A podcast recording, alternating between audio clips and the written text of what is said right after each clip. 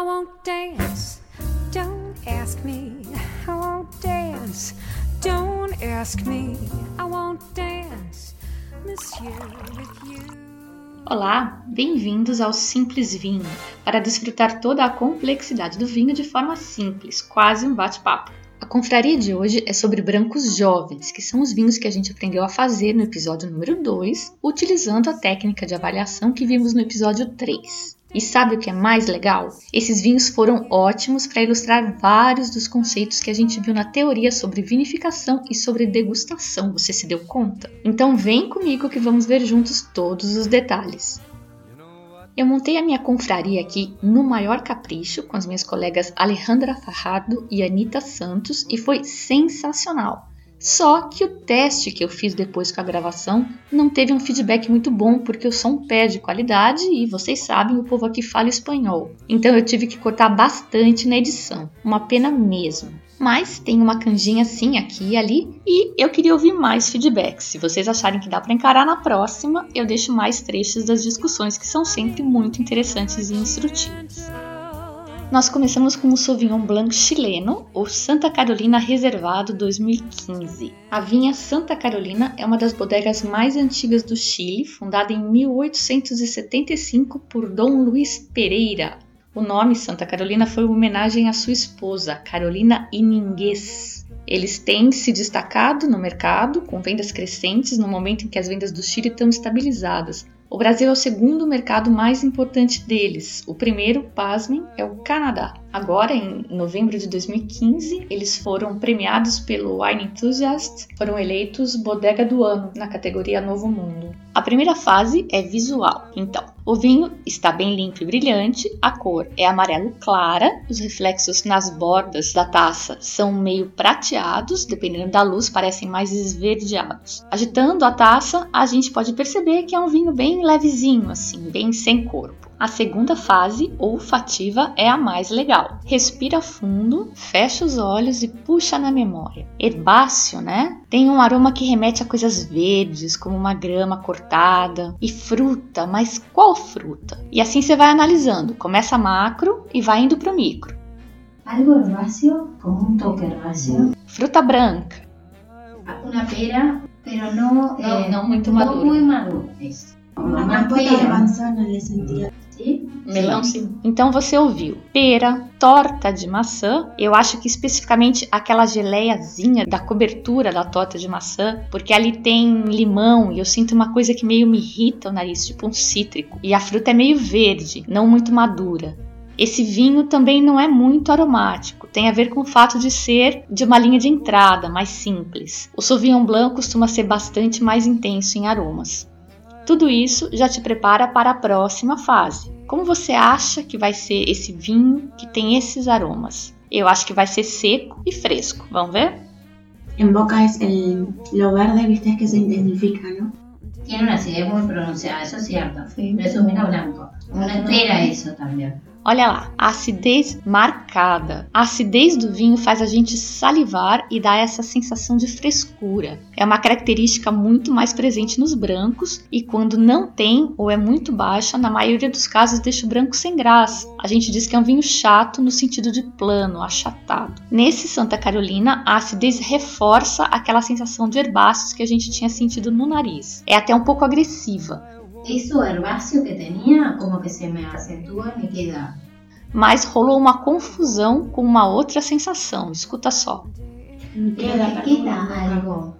Mas ele sim deixa a língua bem seca, que é, não sei, a astringência. Para mí tiene astringencia. Yo lo que me queda en la boca es la acidez porque me queda. Sí, acá atrás. Elas estão discutindo se a sensação é acidez ou adstringência. Lembra do conceito de adstringência? Ela é típica de vinhos tintos porque é associada aos taninos. É aquela secura na língua, como se alguém tivesse enxugado sua língua. E é isso mesmo que acontece, tá? O tanino reage com a proteína da saliva, ele a saliva e deixa a boca seca. E se você prestar atenção, você vai notar que esse vinho seca mesmo a boca. E isso é um pouco inesperado num Sauvignon Blanc jovem. Porque no es solo la acidez. La acidez uno siente que secreta saliva.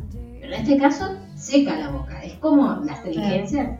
Mas se você não notar nada desse tipo, não se desespere. Repare que a Anitta não se convence muito de que seja a astringência isso que ela está sentindo.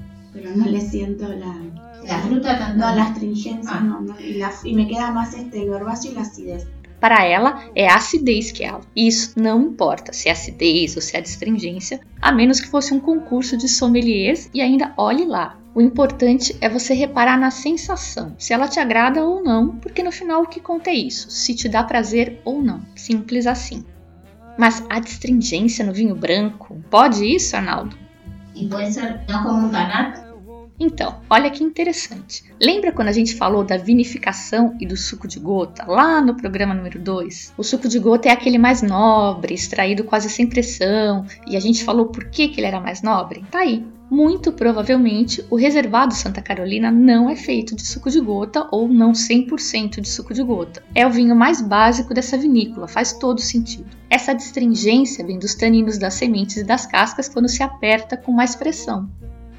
Tá vendo como você já tá sacando tudo de vinho? Te falei que era simples. Concluindo, o Santa Carolina foi considerado um vinho caro no mercado daqui. É o mesmo preço do Portijo, que é o próximo que eu vou comentar. Mas é um vinho correto. Inclusive, as meninas comentam que se for para uma refeição, ele pode ser mais recomendado até por essa distringência que ele tem.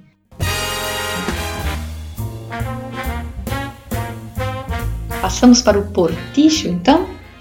da bodega Salentém, em Mendonça, na Argentina, que é uma região desértica com alta amplitude térmica. A amplitude térmica é a diferença de temperatura entre o dia e a noite e isso é bom para os vinhos. A bodega é super modernosa, foi inaugurada em 1999, feita num formato de cruz com um anfiteatro no centro com colunas, tipo um templo grego. Eles têm restaurante, pousada e a visita é super recomendada.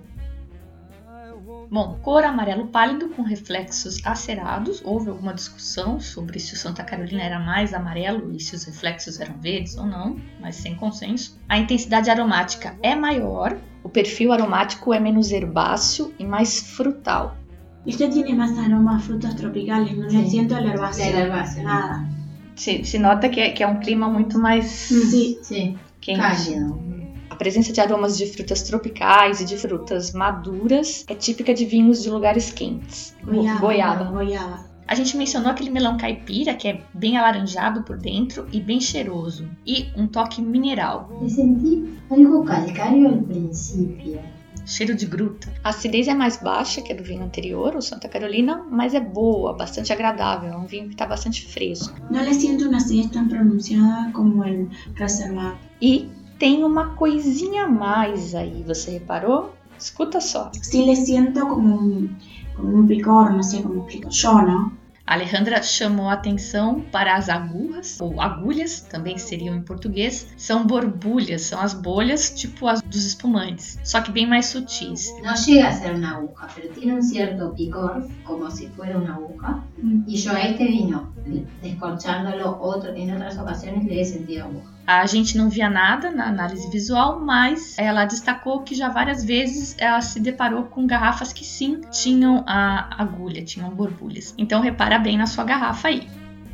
Foi considerado um Sauvignon Blanc mais redondo, ou seja, mais equilibrado que o chileno. É, o Santa Carolina amarra a língua, seca, né? Ele é mais agressivo. Esse é mais simpático. Sí, más, yo lo siento como más redondo, por decirlo. Aquel tiene la lista de la acidez sobresale, a mí me parece, sobresale mucho.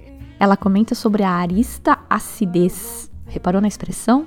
redondo e aresta. Bom, redondo é um dos melhores adjetivos que você pode dar para um vinho. Quer dizer que todas as suas características ou as suas arestas estão equilibradas. Pensa num daqueles gráficos tipo teia de aranha em que cada um dos eixos é um atributo do vinho. Então seriam aromas, acidez, corpo, adstringência, etc. É, para quem não lida muito com gráficos, eu coloquei dois exemplos no roteiro desse programa no site para facilitar o entendimento. Um sobre personagens, eu acho que são super-heróis, e um sobre faturamento. Você bate o olho lá e vê que o faturamento não é proporcionalmente distribuído pelos meses. Caso fosse, o gráfico resultante seria tan, tan, tan, isso mesmo, redondo. Ou você vê que a inteligência não é o ponto forte do personagem verde, número 3. O gráfico mostra uma depressão no eixo da inteligência. E não uma aresta, como é o caso da acidez aqui no nosso Santa Carolina.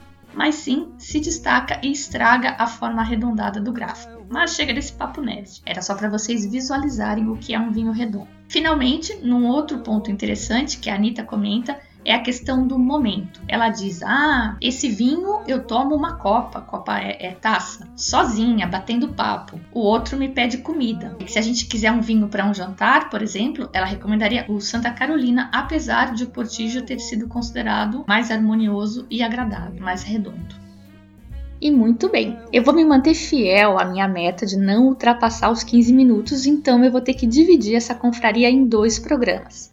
Para o próximo ficam os torronteses argentinos. A gente aqui provou três, eu acabei não encontrando nenhum daqueles que eu havia recomendado. Então, se você quiser testar, a gente tomou o Território de Salta, o San Huberto e um de Mendoza chamado Omnium. Eu só vou terminar de editar e já publico. Nos acompanharam nessa confraria as sommeliers Alejandra Farrardo e Anita Santos e, como sempre, Jane Munhai e Michael Bublé, I Want Dance. E aí, gostou? Tem sugestões ou dúvidas? Escreve para mim no contato simplesvinho.com e me ajude a tornar essa experiência ainda mais interessante para todo mundo. Você pode acompanhar os novos programas e posts se registrando aqui no site ou me seguindo no Facebook e Twitter. Eu sou a Fabiana Knossaisen e vou ficando por aqui com um simples vinho. Tchim, tchim.